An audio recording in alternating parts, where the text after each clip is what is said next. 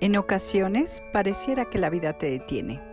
Sin embargo, cuando miras al frente, te das cuenta que siempre hay mujeres dispuestas a darte la mano, que te ayudan y acompañan a seguir adelante. Mira al frente y cuando estés lista se abrirán para ti un abanico de posibilidades. Aún con miedo, sigue avanzando. Siempre hay posibilidades. Bienvenida. Hola, soy Lola Blancas y miro el mundo de color violeta. Y me paro todos los días por el empoderamiento de las mujeres. Hola, soy Araceli López Nava y mi pasión es impulsar el liderazgo femenino. Y yo soy Sam y lo mío, lo mío es revolucionar el amor. Y juntas vamos a acompañarte a descubrir tus posibilidades. Bueno, pues hola, otra vez aquí con ustedes en un programa más de posibilidades. El día de hoy nos acompañan Samantha, como siempre, y Araceli López Nava, pero hoy Araceli López Nava viene en calidad también, no solamente de conductora del programa, sino también en calidad de invitada de honor, porque tenemos el orgullo de presentar su recién libro que va a lanzar el día primero de septiembre. Y es un libro que definitivamente tiene mucho que ver con brindarles posibilidades a las mujeres para lograr un liderazgo femenino consciente. Este es el nombre de su libro y es precisamente lo que ella quiere transmitir a todas las mujeres que nos escuchan. ¿Cómo lograr hacer ser de nosotras mismas ese liderazgo femenino consciente? Voy a hablar un poco de la autora del libro. Araceli es una mujer auténtica, autónoma, independiente, soberana de su propio ser y a lo largo de su trayectoria laboral ha ocupado puestos directivos con gran trascendencia para las empresas, en donde ha demostrado su capacidad de liderazgo en el ámbito comercial, de ventas y de mercadotecnia. En, sobre todo en los sectores de consumo, dispositivos médicos, farmacéuticos y últimamente de salud sexual y reproductiva. Las empresas en donde ella ha laborado son empresas a nivel nacional y a nivel Latinoamérica, en donde ella ha demostrado su gran experiencia profesional. No se las menciono porque hablaremos un poco de ellas en el transcurso del, del programa, pero sí quiero decir que Araceli es especialista en el desarrollo de talentos. Participa activamente en organizaciones, organizaciones civiles como Casa Gaviota y Meristop. En Casa Gaviota la conocimos hace seis años y este, llegó de voluntaria precisamente con esta inquietud que tenía por, por conocer eh, pues la situación de las mujeres, cómo, cómo, cómo podía pensarse que las mujeres vivían violencia y en, esa, en, estas, en ese espíritu de investigación y de curiosidad que siempre ha tenido, que la ha caracterizado precisamente para saber más sobre, sobre qué pasa en la vida de las mujeres. Y bueno, en, en este, en el programa Posibilidades es conductora del programa, en donde su interés principal es invitar a las mujeres a reconocer sus dones como líderes y, a expandir su potencial, pero también a desarrollar esos dones. Es una líder nata que ha aplicado sus conocimientos, habilidades en áreas de liderazgo, feminismo y desarrollo de conciencia, que es, pieza clave la conciencia, tener conciencia también para poder precisamente desarrollar y, poder, poder expandir todos los poderes y todos los dones que las mujeres tenemos y habilidades. Ella es mujer, es hija, es madre, es esposa, pero sobre todo ha sido una mujer que ha podido equilibrar todos sus dones de trabajo, sus dones laborales, sus dones, todo su potencial y al igual que, que poder vincularlo con sus, con sus roles de ser madre. Eh, eh, esto lo quiero mencionar porque final, y lo quiero resaltar porque finalmente se piensa que una mujer que llega a tener éxito, como es, como ella es exitosa, eh, pudiéramos decir que se, se, se, presume que es una mujer sola, sí exitosa, pero muchas veces amargada, que se queda sola precisamente por, porque se dedica solamente a escalar estos puestos. Y no es así, no es así. Ella es un ejemplo de toda ese, de esa fuerza que expande las mujeres para poder llegar hasta donde ella ha querido llegar y espero que siga avanzando mucho más. pues este, le damos una muy calurosa bienvenida a Araceli. No sé, Samantha, si tú quieras decir algo más antes de que le demos el micrófono para que ella nos platique más sobre su libro. Eh, sí, antes de darle el micrófono para que nos platique más sobre este libro tan esperado, creo que te faltó decir que es nuestra amiga, que ha sido nuestra compañera de vida durante muchos años, que en esto que habla ella del liderazgo femenino, eh, pues nos impulsó a nosotras en el liderazgo femenino en Casa Gaviota a tomar nuestro poder y a, acompañarnos a, crecer un poco más la asociación. Eh, me falta decirte eh, que es también una mujer de muchos valores y que a veces hasta la envidio, ¿sabes? Tiene un puesto estratégico en la lucha de los derechos por las mujeres, que se me hace un puesto no para cualquiera, un puesto muy valiente y un puesto que hace toda la diferencia en nuestros cuerpos. Así que es mi amiga y mi admirada Araceli, mi compañera de vida durante ya varios años, y esta mujer sorora y hermosa a la que, a la que nos toca acompañar en este proceso tan lindo que es este bebé que decías, tuvo ya un bebé, entonces este nuevo bebé. Gracias por este libro, gracias por este regalo y felicidades, Sara. Bueno, pues después de esa presentación tan maravillosa, eh, tan amorosa y tan sorora, este, agradecerles este espacio eh, especial para la presentación de este nuevo bebé, Liderazgo Femenino Consciente, que eh, ha sido eh, el fruto de más de 28 años de carrera, pero sobre todo de ver las experiencias, ¿no? De verlo en, en carne propia, primero, y también de todas las mujeres que me rodean en la organización la cual dirijo hoy en día, eh, somos 80% mujeres. Y, y cómo a pesar de, ser mayoría, eh, seguimos teniendo miedo a nuestro propio poder. Entonces me pareció importante y necesario poder eh, llamarnos a todas, llamarnos a la acción, llamarnos a tomar nuestro poder de una manera consciente y, también invitar a la sororidad, porque si no nos apoyamos entre mujeres, la mayoría de los puestos de alta dirección hoy en día lo ocupan los hombres, solamente 6% de los puestos de CEOs en el mundo son ocupados por hombres. Entonces, también los hombres juegan un rol muy importante en que más mujeres tengan puestos de liderazgo. Entonces, bueno, creo que este es el momento. También hablábamos hace hace un rato acerca de los objetivos eh, sostenibles de la ONU. En el, en el objetivo número 5 habla de equidad. Habla, hablábamos también de, igualdad sustantiva. Y, bueno, como lo platicábamos hace un, un, rato, la relevancia que tiene este libro en este momento, el liderazgo femenino consciente, es que ya lo marca la ONU en los objetivos sostenibles del 2030, en el objetivo número 5 es la igualdad de género.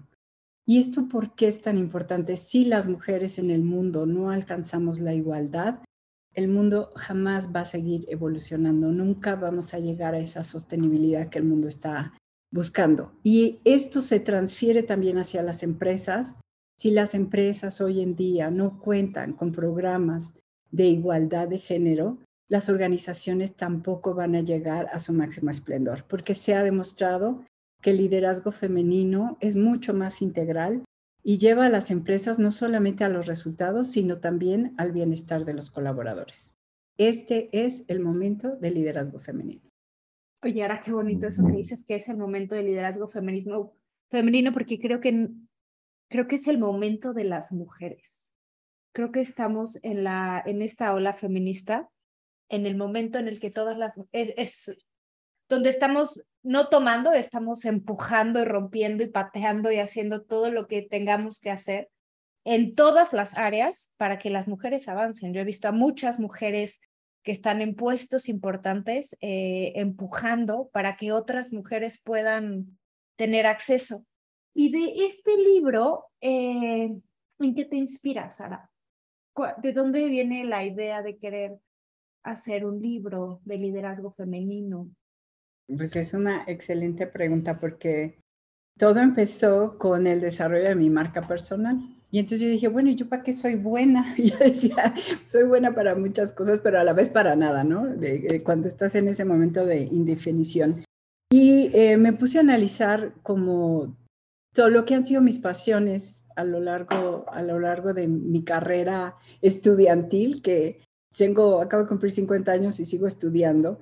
Y me he enfocado en desarrollarme en tres áreas principalmente. Una es en, eh, en alta dirección, la otra es en desarrollo de derechos humanos y el otro tema es en derechos humanos y, en la conciencia, háblese de lo que es coaching, mentoring y finalmente en el tema de, derechos humanos en específico en temas de igualdad de género.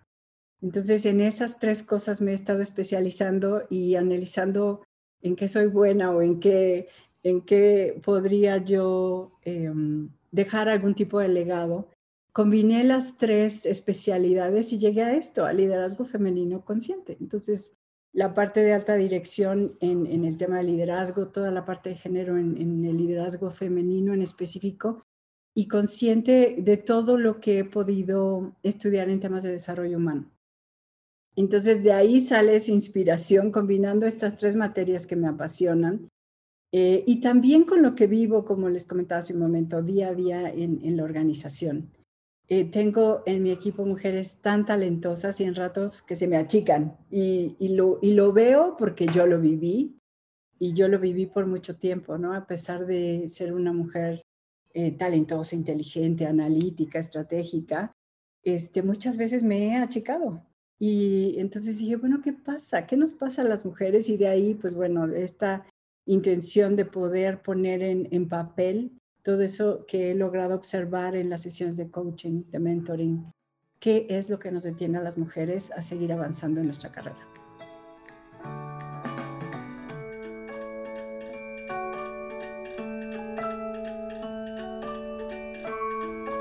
Ahora, este, estoy escuchándote estas tres especialidades que, que conjuntas para sacar este, este libro de liderazgo femenino consciente. Y yo me fui más atrás a decir, bueno, conjuntas estas tres especialidades que yo sé que tú has, sigues estudiando y sigues investigando y siempre has sido muy curiosa de saber más, esa, esa, esa parte que es muy tuya. Pero digo, bueno, ¿cómo, ¿cómo la mezclas con toda esta experiencia de vida, de esos trabajos de, en alta dirección que has tenido? Y me imagino, habla sobre este, estas personas que trabajan hoy contigo, que son la mayor parte mujeres, y yo digo, pero ¿qué pasaba antes? ¿Qué pasaba con esas mujeres y esos hombres en esos, en esos puestos de liderazgo que tú tenías? Que te llevan también a hacer, me imagino que, que, a, que a, conjuntar toda esta experiencia de vida con este conocimiento y estas especializaciones que tú has tenido. La pregunta es cómo lo mezclas, o sea, cuéntame un poco cómo, cómo se va entrelazando en tu libro esta experiencia, estas experiencias de trabajo con estas, con estas este, conocimientos que tú vas adquiriendo y un poco mezclado con la perspectiva de género que, que hoy tienes. Ah, excelente pregunta, Lolita, porque creo que me pasó pasé por el mismo proceso que como cuando llegué a Casa Gaviota, ¿no? Que tú me preguntaste que si yo había sufrido algún tipo de violencia o porque estaba ahí en la asociación y yo te decía, no. Y conforme yo iba tomando las clases de sensibilización me di cuenta que de hecho viví acoso, acoso laboral que en su momento yo nunca lo distinguí, ¿no?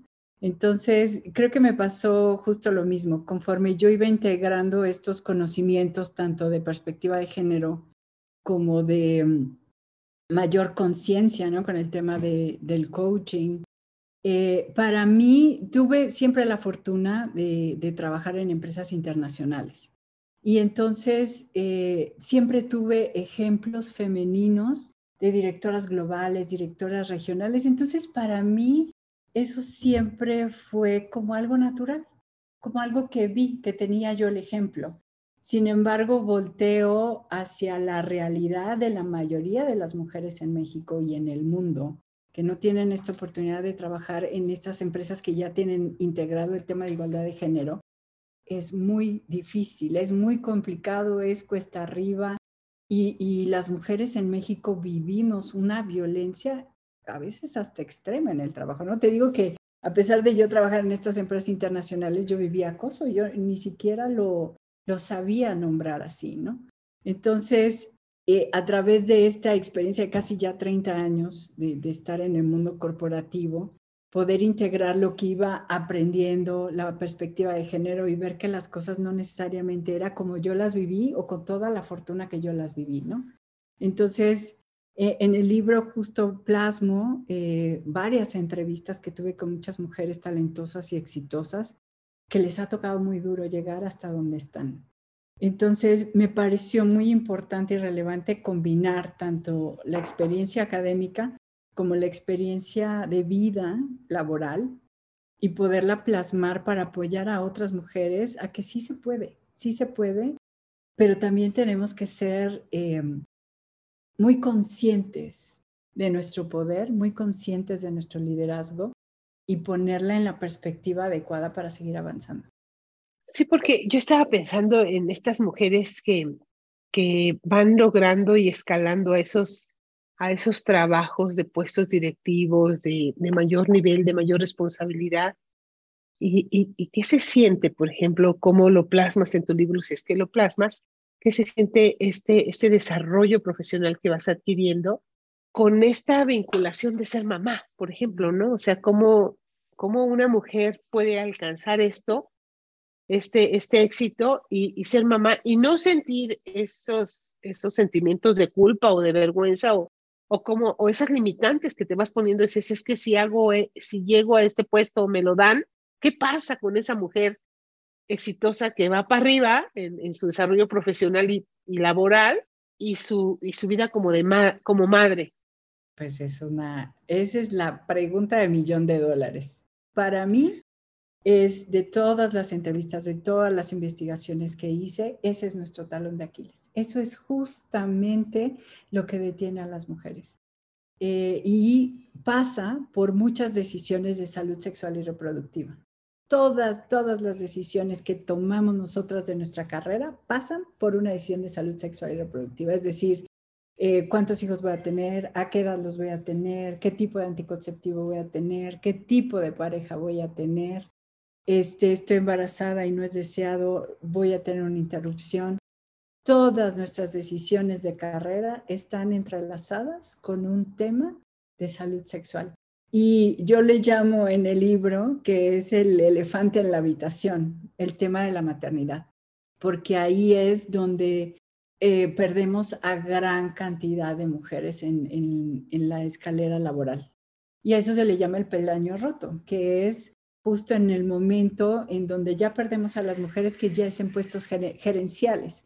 Entonces, si, si tú te fijas, salen de la universidad 50 y 50 hombres y mujeres, entran a los puestos de entrada 50 y 50. Ya cuando ya hablamos de temas gerenciales, perdemos a muchas de las mujeres. ¿Por qué? Es justo la etapa de la edad reproductiva.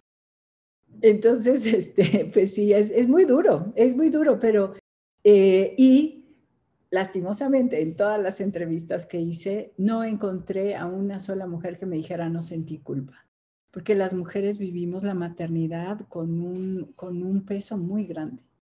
Entonces, eh, uno de, los temas cruciales para que las mujeres podamos seguir avanzando es la red de apoyo, que hemos hablado mucho también en posibilidades de, la red de apoyo. Si las mujeres contamos con una red de apoyo cariñosa que nos empuje, podemos seguir avanzando.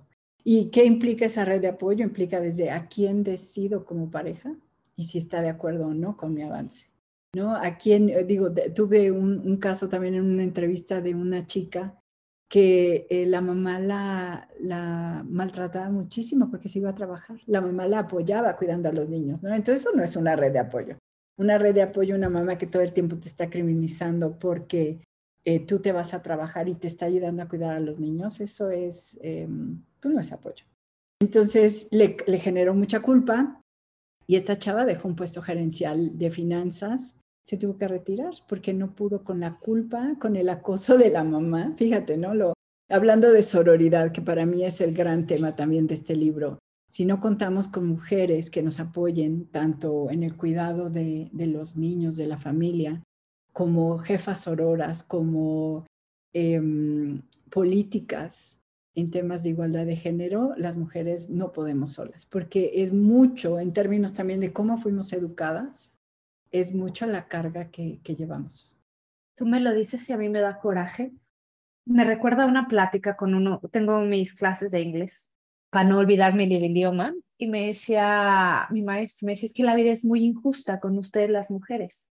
Y él, él habla de que él no es machista, sino que es como aliado, ¿no? Y me decía, porque mira, Sam, ¿cuántos, ¿cuánto tiempo te tardaste tú en llegar a donde estás? Y no me refiero a que estés muy alto o muy abajo, sino en tener como una estabilidad económica, en tener un puesto eh, eh, en tu trabajo. Y en ese, en ese proceso, dime ahora cuántas personas, porque yo le decía, yo quiero ser mamá, ¿no? Y, y hablaba justo de, de este tema, ¿no? Pero es que ser mamá es difícil porque la, la, la, la mamá trabajadora y mi amiga que está mamá Godín y bla me decía, ¿cuántas personas conoces, cuántos hombres conoces que de tu edad, que estén solteros, que quieran ser papás? Porque todas las mamás, toda, la mayoría de las mujeres se casaron ya en el Inter, no llegan a tu edad, y entonces, solteras. Y entonces, ¿cuántas mujeres estamos en puestos y están en puestos directivos estratégicos para ayudar a otras mujeres si abandonaron muchas el, camino. O sea, ¿sabes a lo que me refiero? O sea, ¿cuántas mujeres hemos abandonado en el camino? Por eso no llegan tantas, por eso cuando hablamos de la brecha salarial y cuando hablamos de todo esto, pues ¿cómo van a llegar si tienen que, si son mamás? Porque también es algo que te meten desde chiquita a ser mamá. O sea, te te lo, te lo introyectan desde que eres una niña, te ponen la, el nenuco, te hacen responsable de un ser más. Es como, mucha gente dice es que si no eres mamá no estás completa. No lo creo, pero hay mucha gente que sí lo cree. Y entonces en ese inter perdemos a muchas de nuestras compañeras que por eso en, en, el área laboral pues no estamos las mujeres donde quisiéramos estar, ¿no? Se me hace esto muy, muy, muy rudo.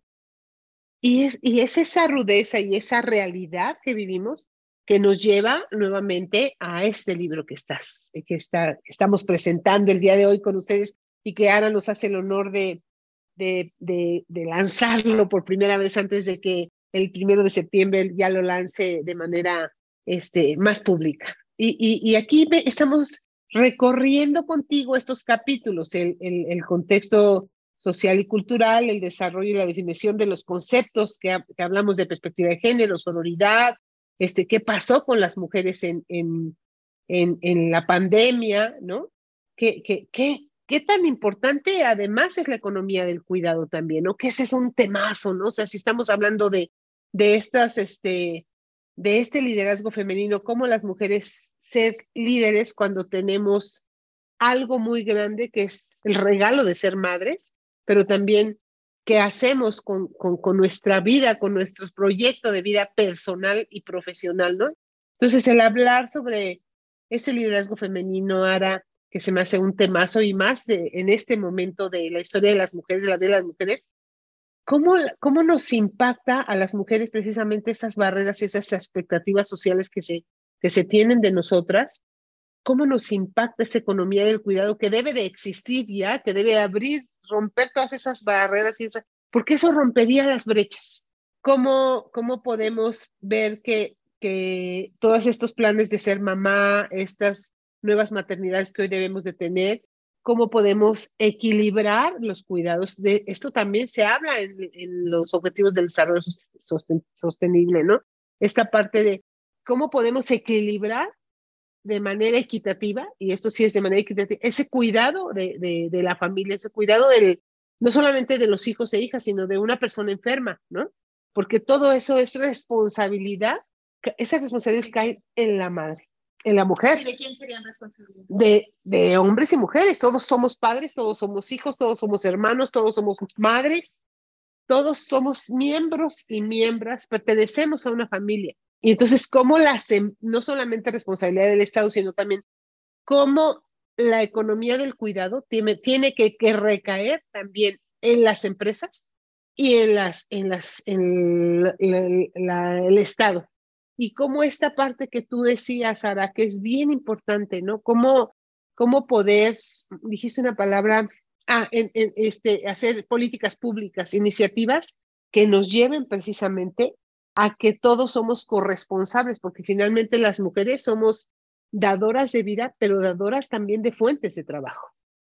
Y nosotras mismas somos fuentes de trabajo, pero, pero me quiero meter más a esta parte del libro, cómo, cómo está esa parte, la social externa, ¿no? Cómo, cómo tiene que contribuir y que, tiene que verdaderamente permitir que las mujeres puedan ser líderes. Y en la parte interna, esa parte que hablabas, Amante, que hablabas tú, cómo hemos interiorizado las barreras sociales, que esto lo tocas muy bien también en tu libro, ¿no? Cómo, y platícanos esto un poquito más.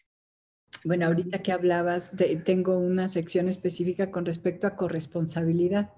Y hay un libro eh, que se llama Lean In de Sheryl Sandberg que dice que la decisión más importante de tu carrera es a quién escoges como tu pareja. Y, claro que es, crucial que hablamos hace un momento acerca de las redes de apoyo, porque eh, se ve cada vez más, aunque no es al 100%, que las parejas jóvenes ya tienen una corresponsabilidad diferente, que ya se asignan las tareas domésticas y de cuidado de una manera diferente. Entonces, estamos caminando hacia allá, pero se requiere definitivamente eh, que como pareja seamos corresponsables. Y bueno, hablando ya de políticas públicas, ya es meternos en, terrenos pantanosos, me, quedaría yo con eh, cómo las organizaciones tienen una responsabilidad súper grande, ¿no? Para compensar eh, lo que, lo estamos viendo en el caso de Estados Unidos, se acaba de quitar el derecho constitucional al aborto. Eh, y entonces las empresas como Amazon, Meta, este, muchas empresas están, Disney, ¿no? Disney siendo una empresa familiar, están saliendo al quite para compensar lo que el gobierno ya no da por sentado. Entonces, estas organizaciones en Estados Unidos están pagando para que las mujeres puedan interrumpir su embarazo si así lo deciden. Están interviniendo en un tema de eh, fertilización in vitro. Están invirtiendo para que las mujeres puedan congelar sus óvulos, por ejemplo. No necesariamente, es como tú tómate tu tiempo, o sea, tiene su pro y su contra, como todo, ¿no? Pero es, y volvemos al tema de salud sexual y reproductiva, las empresas saben lo crucial que es para las mujeres estas decisiones y te están facilitando las maneras o los medios para que congeles óvulos, para que tengas eh, fertilización in vitro o para que puedas interrumpir un embarazo si así lo decides. Tiene su precio contra, ¿no? Porque obviamente hay gente que dice, claro, con tal de tener esclavas aquí, ¿no? Y que no se retiren en esa carrera, eh, escalera laboral, pues aquí las mantenemos tranquilas. Entonces, bueno, tiene sus, dependiendo de con qué cristal lo quieras mirar. Pero eh, hay un tema de corresponsabilidad importante con las parejas, con las familias, con la red de apoyo, un, un tema de corresponsabilidad grande de parte de las organizaciones y bueno, ni se diga de parte del gobierno. Hemos hablado aquí en otros programas acerca de todo el tema de las guarderías, ¿no? Eh, las guarderías son un tema crucial para que las mujeres sigan en su avance laboral, que se vayan tranquilas a trabajar sabiendo que los niños están bien cuidados. Entonces, si se fijan, son muchos temas alrededor que pueden potencializar que una mujer siga avanzando en su carrera. Y hablando acerca del contexto social externo, eh, fuimos educadas para cuidar, para ser, tú lo mencionas mucho, ¿no? Lo que dice Marcela Lagarde, somos seres para otros. Y en ese sentido, no nos educan para ser ambiciosas, para tener, generar nuestros propios recursos, no nos educan para, pareciera como si fuera un pecado, ¿no? Y así lo menciona en el libro, un pecado, tener ambición, querer seguir avanzando en mi carrera, ganar más que mi pareja. Muchas de esas cosas están muy estigmatizadas.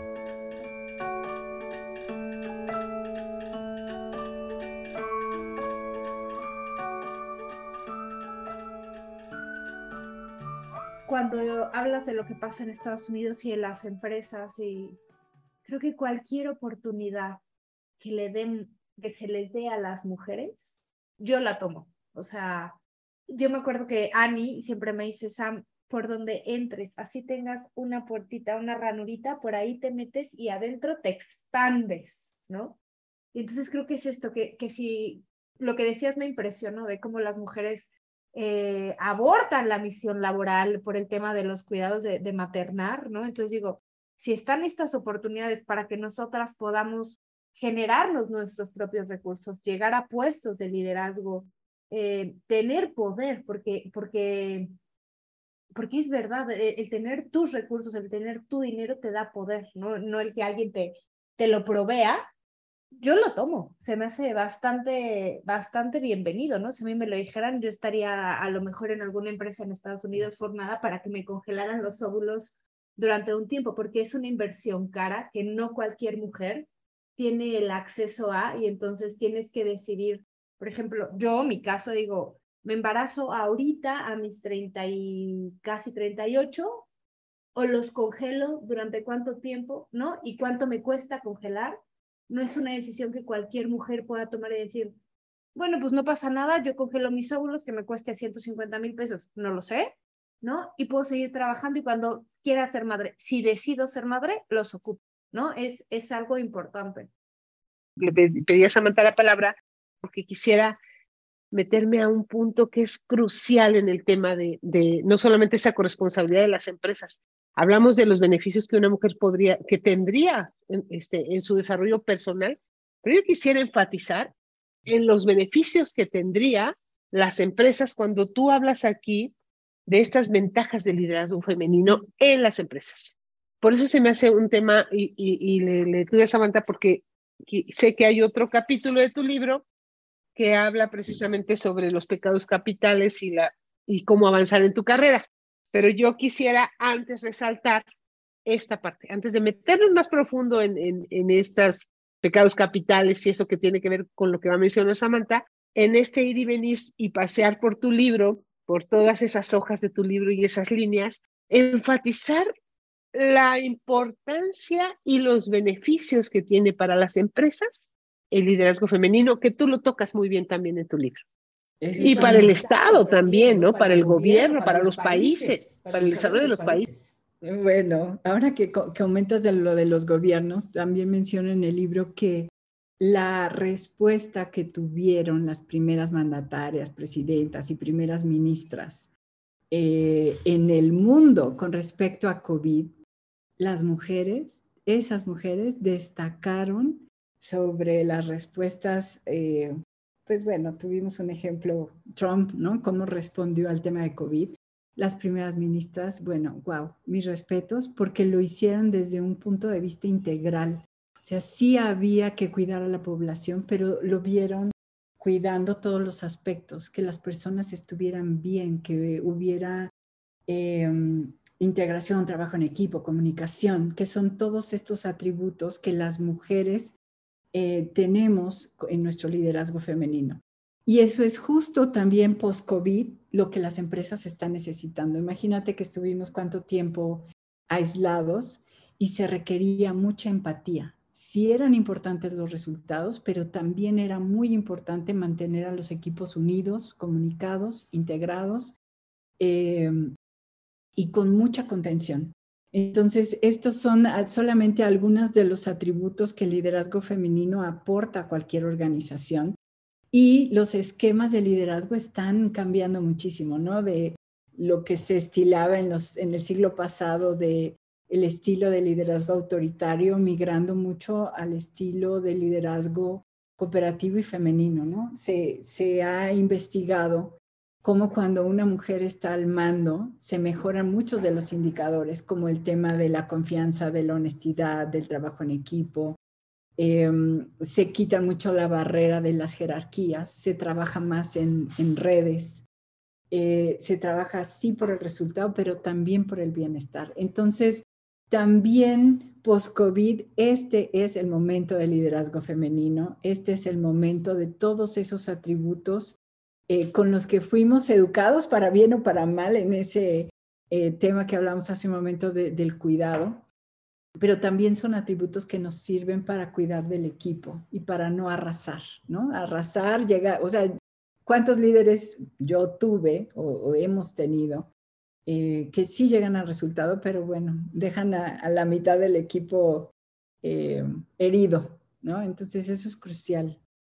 Pero creo, dice que tú lo expresas en tu libro, que todas estas ventajas del liderazgo horizontal que tenemos, que tenemos esas cualidades las mujeres para hacerlo, ¿no? Más sensibles, con mayor comunicación, mayor colaborativas. Entonces, por eso y por mucho, y bueno, esto por supuesto, y hablabas tú de estas líderes de, de países que en su manera de reaccionar ante, ante el COVID y su manera de reaccionar en, en todos sentidos en, en, el mundo y en las y en las corporaciones también, ¿no? Creo que las mujeres este, estamos muy marcando precedentes, marcando precedentes de, de, de, incluso no tengo muy bien los datos, sería importante que los pusiéramos así, eh, que, una, que cuando las mujeres liderean una empresa, el PIB y, y todo en, a nivel mundial sube. No lo tengo, no lo tengo, lo he visto, eh, el impacto que tiene que una mujer sea directiva de una empresa, que tenga puestos de dirección, que sean líderes en diferentes áreas.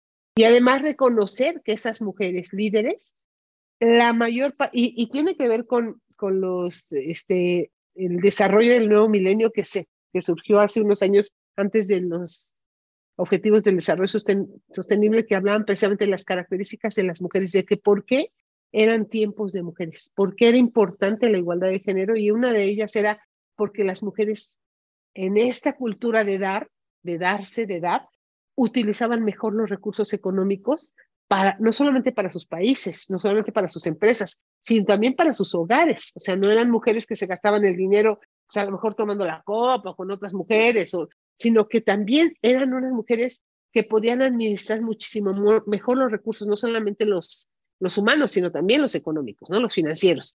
Entonces, me, me parece que esto que tú hablas en tu libro es súper importante destacarlo porque este libro no es solamente para que nos llegue a manos de las mujeres, sino que nos llegue a manos de los empresarios, de los líderes, los que tienen, que también son hombres, para que se den cuenta por qué es importante abrirle paso a las mujeres.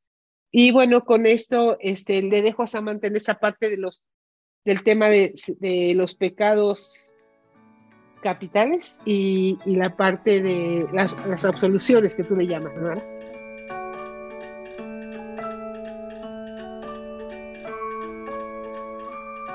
Oye, ahora yo tengo varias preguntas, que, o sea, tengo un montón. La verdad que tengo un montón, pero bueno, sé que no tenemos tiempo. Una, quiero que me digas si este libro lo puedo aplicar en mi vida, ¿sabes? O sea, no solo el liderazgo en el área laboral, sino también cómo lo llevo a cabo en mi vida. Y la otra, hay un síndrome que nos da a las mujeres, que es muy casual, que era del que hablaba hace rato. Eh, el síndrome de la impostora. ¿Cómo si yo, si yo mujer quiero, ¿qué es el síndrome de la impostora? Y cómo me afecta en mi desarrollo, eh, pues sí, a nivel laboral, ¿no? Porque al empresarial, cuéntanos tú más de esto, porque... Y, y, bueno, contestando a tu primera pregunta, si este libro te sirve para la vida diaria, sí porque justo eh, el libro lo titulé Liderazgo Femenino Consciente, porque hacemos muchas cosas de manera inconsciente. Mientras no lo tengas consciente, no lo puedes cambiar, ¿no? Esa es una de, las eh, teorías del coaching. Cuando tú lo ves, cuando alguien te lo refleja, dices, ah, ok, tengo esto y entonces lo puedo cambiar. Entonces, lo que la intención en todo el libro, desde marcarte el contexto social, es qué ha pasado para que tantas mujeres, para que hoy en día las mujeres estemos en este lugar. Muchas mujeres, y lo vimos en el programa de las olas feministas, ¿no? Hace 300 años que estamos peleando por estos derechos. No, no fueron ganados, y, pero muchas de nosotras no lo sabemos, no lo tenemos consciente. Cuando soy consciente de que esto ha costado muchas vidas, lo valoro desde otro lugar cuando me doy cuenta y soy consciente de que he sido educada de una manera y que por eso actúo de esta manera, o me achico, o no me doy mi lugar, o no puedo poner límites, cuando yo me doy cuenta, ah, ok, yo actúo así porque me educaron de esta manera y lo hago consciente, entonces ya puedo estar pendiente de cuando, eh, decía hace rato Lolita, ¿no? Cada vez que, que digo que sí a algo, la realidad me estoy diciendo no a mí, si es que yo no estoy de acuerdo con eso. Entonces, eso pasa también por el tema de poner límites. Entonces, pongo varios ejemplos eh, y, lo que yo le llamé los siete pecados del liderazgo femenino, que la verdad lo puedes aplicar en tu vida laboral o lo puedes este, aplicar en tu vida personal. ¿Cuántas veces a la pareja le dices sí aunque quieres decir que no? Cada vez que tú eres consciente de que yo estoy diciendo que sí aunque quiero decir que no, no me estoy valorando, no me estoy dando mi lugar, eh, no tengo la autoestima suficiente. Entonces, hacernos consciente, ya sea en tu vida laboral o personal, esa es mi intención, que tú lo puedas ver para que lo puedas cambiar. Y eh, este síndrome de la impostora eh, me, me, me encantó en el sentido, escuché una entrevista con Viola Davis, que me parece una actriz fenomenal, y pongo, relato un poco la entrevista en el libro. Y ella lleva dos Óscares, es una actriz impresionante. Entonces llega a recibir el Oscar y ella se cuestiona a sí misma si se merece ese premio. Y dices, guau, o sea, ¿qué se necesita entonces para que una mujer se reconozca? Si esta mujer de este tamañote se pregunta a sí misma si se lo merece o no. Entonces me, llevó a investigar un poco más de este tema y creo que el síndrome de la impostora lo tenemos eh, tanto en el trabajo como en la vida personal, ¿no? A lo que tú preguntabas si, si esto aplicaba, claro. Entonces, en el momento que yo soy consciente de que no me estoy autorreconociendo, de que no me estoy dando el valor que tengo, lo puedo cambiar. Entonces, esta es, digamos, la premisa básica de este libro. Hagámonos conscientes para poder cambiar nuestra realidad y poder llegar a puestos de liderazgo de, de mayor nivel. Hace rato me decía Sara que eh, era sincero, que decía lo que pensaba. Y estaba, se me ocurrió ahorita que cuando hablamos del sí del no y cómo desaparecemos cuando decimos si algo que no queremos hacer, me recordé a una persona, que pensamos, nos educaron a que pensamos que somos bruscas o somos groseras cuando decimos no, no quiero, no lo voy a hacer o lo que sea. El otro día estaba escuchando a esta Lupita D'Alessio que ella le llegaron unas reporteras a, preguntarle, que a veces son agresivas también las reporteras, y les, es que ¿por qué no quiere dar entrevistas cuando, cuando va en el aeropuerto? Y voltea a Lupita D'Alessio y le dice, así tan claro, porque no me da la gana. Y entonces dicen, ay, qué grosera, Lupita D'Alessio. Yo dije, grosera, o sea, admirable, ¿no? No le dio, no le da la gana. O sea, es, tan sencillo. una mujer un comentario así es una grosería por parte de la mujer. Exacto. educada. A decir sí, a ser bonita, a decir siempre sí. Eh, a decir siempre sí, a decir sí y a sonreír aunque no quieras. Entonces que cuando esta mujerona, que, que yo la admiro mucho, y dice, no me da la gana, yo digo, está padre poder decirlo, ¿no? E-, era mi comentario nada más, ¿no? Que aprendamos a decir no. Fíjense que tocan un tema que es crucial, que también lo abordo en el libro, el tema de la asertividad.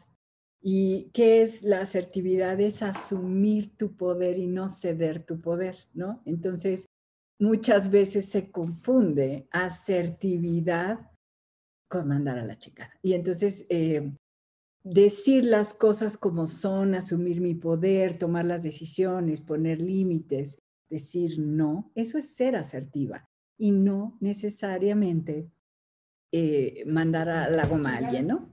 Eh, pero ¿qué es lo que pasa? Justo, ¿no? Hemos sido culturizadas, educadas, entrenadas eh, de esta manera. Entonces, el tema de la asertividad es crucial, es tomar nuestro poder y decir lo que queremos decir aquí, me, aquí dices el primer pecado capital y luego es la absolución, porque también se me hace como, como una burla, como una sátira, como, como al tema de la religión, en el cual eh, yo soy muy espiritual y sin embargo no creo en nada en la religión, y, y con el tema del aborto menos creo en la religión. Entonces, ¿por qué le pones pecados capitales? O sea, ¿Y absolución? Sí, después viene la absolución, ¿no? Después, pero, pero cuéntame de dónde sale esta idea de ponerle que es un pecado capital para nosotras las mujeres. Porque un pecado es algo muy duro, ¿no? Lo, como lo marca la iglesia.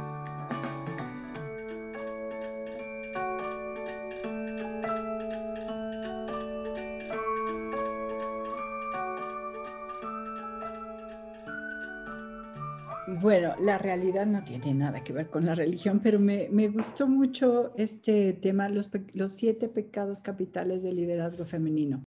En, conforme iba avanzando en las diferentes entrevistas y en las sesiones de coaching que tuve para escribir este libro, me daba cuenta que caíamos constantemente en ciertos vicios las mujeres, ¿no? Que se repetían y se repetían. Y para mí estos siete pecados, eh, es, estos eh, siete vicios, por así decirlo, son lo que nos tienen adoradas a las mujeres. Entonces, eh, como comento, nada que ver con la religión, pero me pareció algo importante a resaltar, ¿no? E, esas actitudes, acciones, creencias limitantes que nos no nos dejan seguir avanzando en nuestra carrera laboral es un juego de palabras realmente, ¿no? Este, cómo llegamos a una solución o absolución a esos pecados. Y eh, para mí, la madre de todos los pecados del liderazgo femenino es el tema de la autoexigencia. Las mujeres, para nosotras, nunca va a ser suficiente, siempre lo queremos tener perfecto y perdemos e invertimos tanto tiempo en que lo que sea, un mail, una llamada, un escrito, un un artículo, lo que sea, eh, de verdad es impresionante el nivel de exigencia que vivimos, el nivel de estrés al que nos sometemos. Y em, estuvo interesante uno de los directores, un director de finanzas que, que, que me hizo favor de darme una entrevista, me decía, Ara, te esmeras tanto y te exiges tanto para que al final a nadie le importe. Entonces, bueno, eh, la madre para mí de todos los pecados es la autoexigencia. En este tema de los pecados capitales, yo también me quedé ahorita que Samantha hablaba y te preguntaba sobre esto, digo, los pecados capitales, ¿por qué, por qué los pecados capitales? Y, y digo, me parece que tendría que ver también con que si no somos, cuánta culpa sentimos, ¿no? En este, atrás de todos estos pecados capitales, los estaba leyendo porque presente para responderme a por qué los pecados capitales, y yo digo, bueno, claro, si no somos la madre perfecta o no somos la trabajadora perfecta que da lo demás, sientes una culpa tremenda que no te deja avanzar, ¿no? Esta exigencia de dar lo mejor, esa perfección, ese síndrome del impostor que tiene que ver con síndrome de la impostora, este, me hago chiquita porque además calladita me veo más bonita, ¿no? Y no puedo ser más, y lo hemos comentado en algunas, en otras, este, en otros podcasts de que cómo, como te dice chiquita para que sea tu pareja o sea tu jefe más importante, porque así es, ¿no? Este, no cacarear el huevo, o sea, no reconocer lo que eres y quién eres. Y, y porque si lo cacareas, eres una presumida, eres una payasa, o sea, ay, la ¿no? Hace un momentito yo hice una intervención en una situación de trabajo que, ni siquiera fue planeada y, yo la dije y, llega Laura y me dice, Lolita, ¿no te diste cuenta de lo que hiciste inconscientemente? Metiste, no, fue consciente, o sea, sabía a dónde quería llegar, ¿no? Y me faltó Y me faltó porque me, faltó tiempo para acomodarlo. Y este, se quedó así como diciendo, o sea, no puede, ¿crees que pueda ser consciente? O sea, yo planeé esto, sabía que, cuál era mi objetivo. Y llega Samantha y me dice, no mames, ¿qué eres? ¿Cómo me dijiste? ¿Es muy inteligente? Es muy inteligente o cómo te gira la cabeza, siempre me dice, cómo te gira la cabeza. Y entonces le digo, vuélvemelo a decir, vuélvemelo a decir, ¿es, ego? Y le dije, no es ego, es, es como que me siento satisfecha porque soy una mujer de 62 años que a veces me canso ya, o sea, a veces tengo ritmo de trabajo como si tuviera 40. Entonces, de repente digo, y que me gire la cabeza a estas alturas de mi pues qué padre, ¿no? Pero sí necesitaba que me lo volviera a decir. Entonces, en esta no reafirmación externa, pero sino sentir ese halago de decir, sí es cierto, ¿no? Por eso me dice, no, es como, sí, sí lo soy, ¿no? Y, pero antes no lo pensaba. Antes decía, no, pues es que ella lo pensó, no, pues él lo dijo, no, o sea, siempre lo avientas para otro lado, ¿no? El tema de no poner límites, hablábamos del, del sí y el no. El tema de masculinizarte, este está bien fuerte porque la verdad es que yo no sé si me he masculinizado o no, y, yo creo que sí. Sabes que en la sesión que tuve justo de, de Reiki, estábamos hablando de justo del trabajo y me dijo, es que hay una parte en la que estás muy masculinizada. Y creo que sí, en alguna parte las mujeres perdemos nuestra feminidad, ¿no? porque, y, y, y, lo he visto en varias entrevistas, porque entras a un mundo que es completamente masculino, ¿no? Que está dominado por los hombres en los negocios, no sé qué. La verdad es que creo que nosotras hemos sido muy afortunadas porque hemos caído siempre entre mujeres, entre blandito, nos han apoyado con mujeres mucho más conscientes, ¿no? Y aún así entras a este mundo y te tienes que, que, que poner de este lado más, más parar, más, más, ser más dura, más fuerte para alcanzar objetivos, ¿sabes? Pero ahí no hay que confundir. Una cosa es, a ver, tú dime, Ara, no es, no es masculinizarte el poner límites, pero pareciera que lo es, ¿no? Cuando tú te, te empoderas en ti, dices no o sí, no, eso no es masculinizar. no, o sea, masculinizarte, ¿qué es, Ara? Bueno, sí, fueron tantas preguntas en una sola, pero bueno, ahí les va. Em, ¿Qué es ser líder? Eh, yo hablo mucho en el libro acerca de diferentes tipos de liderazgo. A mí el que más me gusta es el liderazgo por principios. Porque muchas veces, como decía hace un momento, ¿no? Eh, tenemos líderes que llegan al resultado, sí, pero dejan a la mitad del batallón tirado, ¿no? Entonces, Ahora, espera, ¿qué es primero ser un líder y luego nos vamos al líder que más te gusta? ¿Qué, qué es una persona líder? Para mí no es otra cosa más que tú lideras con el ejemplo, no hay más.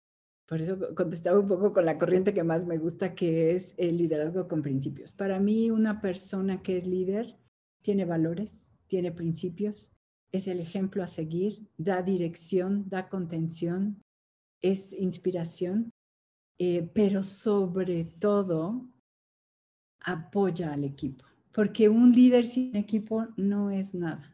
Y yo creo que muchas veces se confunde el término de, liderazgo con ser el jefe y no hay nada más equivocado que eso, ¿no? Un líder es esa persona que, que ayuda a que el resto del equipo tenga un objetivo claro y que pone los medios y las formas y desarrolla talentos y apoya al equipo y pone los medios para que esos objetivos se logren. Pero sobre todo es con el ejemplo es, con el ejemplo, con los valores, con los principios, que realmente el, equipo, eh, como dicen, gritan mucho más tus acciones que tus palabras, ¿no? Y entonces el equipo, todos somos energía y, y, en todo momento se siente cuando hay un liderazgo auténtico, cuando hay un liderazgo con valores.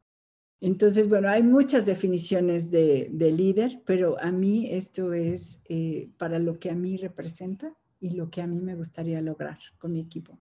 Oye, Ara, y este me parece súper inspirador la descripción que tú das de un líder. O sea, creo que es eso. También para mí me representa eso, pero ahora, ¿cómo podemos pensar que una mujer cuando es líder se masculiniza? ¿Qué es masculinizar? Fíjate que en muchas entrevistas, y, y también me ha tocado vivirlo, escuchaba acerca de mujeres muy rudas, groseras, déspotas, eh, solamente interesadas en su crecimiento, em, siendo despectivas, autoritarias, eh, que definitivamente tenían cero empatía. Para mí eso es lo que yo describo como una mujer 100% masculinizada, competitiva, que arrasa, que tira, que tira a matar, ¿no? Eh, ¿A qué estamos apostando en, en, el libro de liderazgo femenino consciente? A esa integración tanto del lado masculino como femenino. Ambos lados son eh, súper buenos e importantes, pero la fuerza está en la integración.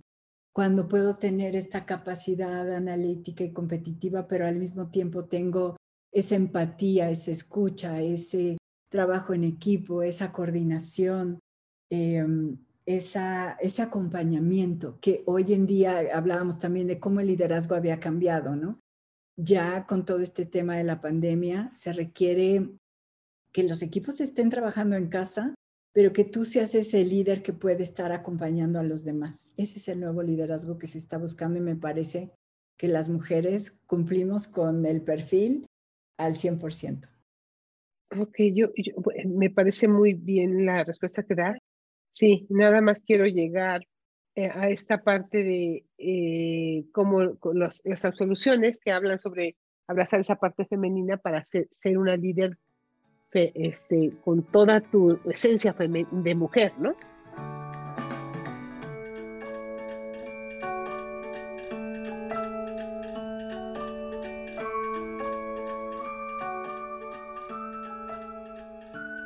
El séptimo pecado capital me llama mucho la atención, no ayudar a otras mujeres. Ahí se me hace bien fuerte porque hay, hay mujeres, y creo que tiene que ver con masculinizarse, que no ayudamos porque solamente yo tengo derecho, porque a mí me costó mucho llegar y, y no dejo pasar a nadie. Pero de manera inconsciente, como las mismas mujeres, eh, te lo digo por, por una experiencia que yo tuve, de elegir una persona que coordinara. Yo decía, bueno, voy a elegir a fulana, pero no porque ella no, porque es que tiene dos niños y cómo le va a hacer. Ahí ya estoy cerrándole sin, de manera inconsciente y de manera no por ningún afán de perjudicar a nadie, sino de ahí ya estoy cerrándole el paso a una mujer que tiene dos hijos, ¿no? Y entonces me dice otra chica, es que tú no vas a decidir por ella, ella lo va a decidir. Eh, se, me dolió el estómago cuando me lo dijo, porque tiene razón, yo no, yo no soy quien debo decidir, ella decide, ella es la que decide. Y casi siempre decidimos las, las mujeres por los hijos. Hablábamos hace, hace un rato acerca de cómo nos educaron, ¿no? Y cómo nosotras mismas tenemos muchos sesgos de género y muchos prejuicios de género y son bien inconscientes, ¿no? Entonces, nuevamente es como en todo lo que hacemos todo el tiempo estamos cuestionando si no estoy generando yo un sesgo, ¿no? Porque estoy decidiendo por ella sin antes preguntarle. Entonces eso nos pasa mucho en el área laboral. No, esta no porque ya va a ser mamá pronto. No, esta ya no porque se acaba de casar. Bueno, y, pero ya le preguntamos qué quiere, ya le preguntamos cuáles son sus planes y que sean los planes que ella quiera. Si ella tiene el potencial y tiene el talento, vamos a apostar en ella para desarrollarla, ¿no? Pero sí, tomamos muchas decisiones por todos estos sesgos inconscientes que tenemos. Y me preguntaste este tema de la sororidad, tristemente y también en mi propia historia laboral, he tenido dos jefas y no me ha ido nada bien. Eh, entonces, inicialmente en el libro yo quería entrevistar solamente a mujeres y me di cuenta que muchas mujeres exitosas habían llegado al puesto que tenían gracias a un hombre. Entonces, em, me, y justo como decíamos, ¿no? si la mayoría de los hombres están en puestos directivos, se requiere que los hombres le entren al quite para que más mujeres estén en puestos de liderazgo. Entonces, em, es crucial que ellos también se abran a la posibilidad de que las mujeres somos muy talentosas, tenemos el potencial. Y es 100% eh, de los hombres, 100% de los hombres que les pregunté en puestos de liderazgo, ¿con quién prefieres trabajar, con hombres o con mujeres? El 100% me dijo mujeres. Son más responsables, son más comprometidas. Y, y curiosamente, ellos mismos dicen, no, no importa que sean mamás, porque cuando son mamás son más comprometidas todavía, porque vienen a lo que vienen. Entonces ellos mismos reconocen lo importante que somos las mujeres en, puestos de liderazgo. Y se requiere, y ese es el cierre de mi libro, se requiere más mujeres sororas en puestos de liderazgo femenino para que ayudemos a más mujeres a llegar. Oye, Ara, pues súper interesante el libro, ya lo quiero tener en, las, en mis manos y, y, sobre todo este cierre que das de cómo absol, cuál es la absolución, la sororidad. La clave para que avancemos las mujeres no es de hoy, es de toda la vida y hablamos de sororidad desde el término de la sororidad va al pasado, al presente para, para corregir el futuro, para mejorar el futuro de todas es ir a este pasado y reconocer que no hay mujer que no haya avanzado desde una sororidad, desde no tomarse de las manos con otras mujeres. Y creo que ahí cerrarías el libro, pero bueno, lo estar cerrando así de una forma extraordinaria, porque la sororidad es la clave, porque la sororidad va hasta ti misma, o sea, no puedes emplear sororidad ni ser sorora si no eres sorora contigo, ¿no? Que hay una cosa muy importante que desde que lo descubrí me encanta, que el chisme es político que el chisme entre nosotras hace toda la diferencia, porque cuando platico contigo me reflejo, tomo ideas, es, es toda una, de repente me siento con mis amigas y se me hace como toda una conspiración entre nosotras que estamos resolviendo el mundo. Y ahora quiero Si pudieras describirte a ti, ¿quién es Ara, la autora de este libro? ¿Qué dirías de ti? Creo que es, e, es una de las partes más importantes para que cualquier persona se enamore del libro que vas a presentar. ¿Qué dice la autora de ella y qué dice la autora de su libro? Bueno, qué pregunta tan, tan difícil. Em, creo que soy una mujer eh, comprometida con mi desarrollo personal y conforme he ido evolucionando en mi carrera laboral, cada vez más comprometida con el desarrollo de otras mujeres. Entonces, yo comparto en el libro, ¿no? cómo ha sido mi experiencia y cuando eres jovencita y entras, quieres partir plaza y llegar a la gerencia rápido y, bueno, con lo competitiva que yo soy, este, pues esa era mi meta y mi misión, ¿no? Conforme vas logrando madurez en los puestos, te das cuenta que eso ya no es importante si tú no estás ahí para ayudar a otras mujeres a su desarrollo y a, desarrollar a tu equipo. Tú no eres nadie como líder si tú no desarrollas a tu equipo. Entonces, creo que ha migrado mucho eh, la Araceli que inició su carrera laboral hace casi 30 años a la Araceli que soy ahora, eh, que creo que tiene que ver con madurez, ¿no? Y, y cuento un poco tanto mis tropiezos como mis experiencias, como mi evolución en mi propio liderazgo y creo que hoy en día estoy muy, muy contenta y muy comprometida en que más mujeres lleguen a, puestos de liderazgo porque nos lo merecemos, porque ya es el momento, porque es lo correcto, porque tenemos que llegar a esa paridad de 50-50, porque tenemos que acabar con el tema de la brecha salarial y porque tenemos la obligación como mujeres de ayudar a otras mujeres a llegar a puestos de liderazgo. Oye, yo te cerraría con que porque tenemos el talento, las habilidades, los dones, la fuerza y la sabiduría para hacerlo. Completamente de acuerdo. Tenemos todo. Es nada más nos quitamos el síndrome del impostor y ya estamos. Y con eso cerramos el programa. Hará mucho éxito. La verdad es que es un libro que, como te decía, todas le tenemos que leer para poder crear posibilidades para todas esas mujeres que nos están escuchando y que tienen un potencial de líder que lo tienen ahí y hay que expandirlo. Este, nos vemos. Queremos todas el libro y queremos ver cuántos libros nos vas a dar gratis, así que después lo vemos para todas las personas que escuchen el podcast. Seguro te viene a que ver una trivia o algo, ¿no? Ah, pues. Y bueno, ahora este libro va a estar a, a, la venta a partir del primero de septiembre. En, dinos en dónde para quien quiera comprarlo, por favor. Sí, el libro es Liderazgo Femenino Consciente y va a estar a la venta en Amazon como ebook o como libro impreso y también va a estar disponible en la página www.acornliderazgo.com. ¿Me deletreas la última? ¿Cómo se...? Cómo se... Acorn, A-C-O-R-N, liderazgo, acornliderazgo.com. Felicidades, Sara, te deseamos todo el éxito del mundo y ya estaremos leyendo y practicando todo lo que nos estás compartiendo en tu libro.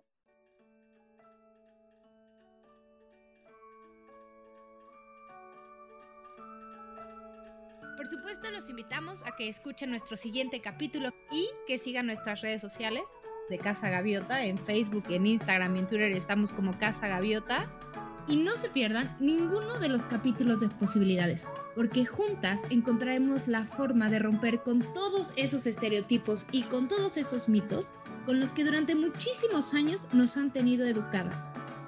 Vamos a aprender la forma de poner nuestra atención y nuestra intención en crear nuevas posibilidades.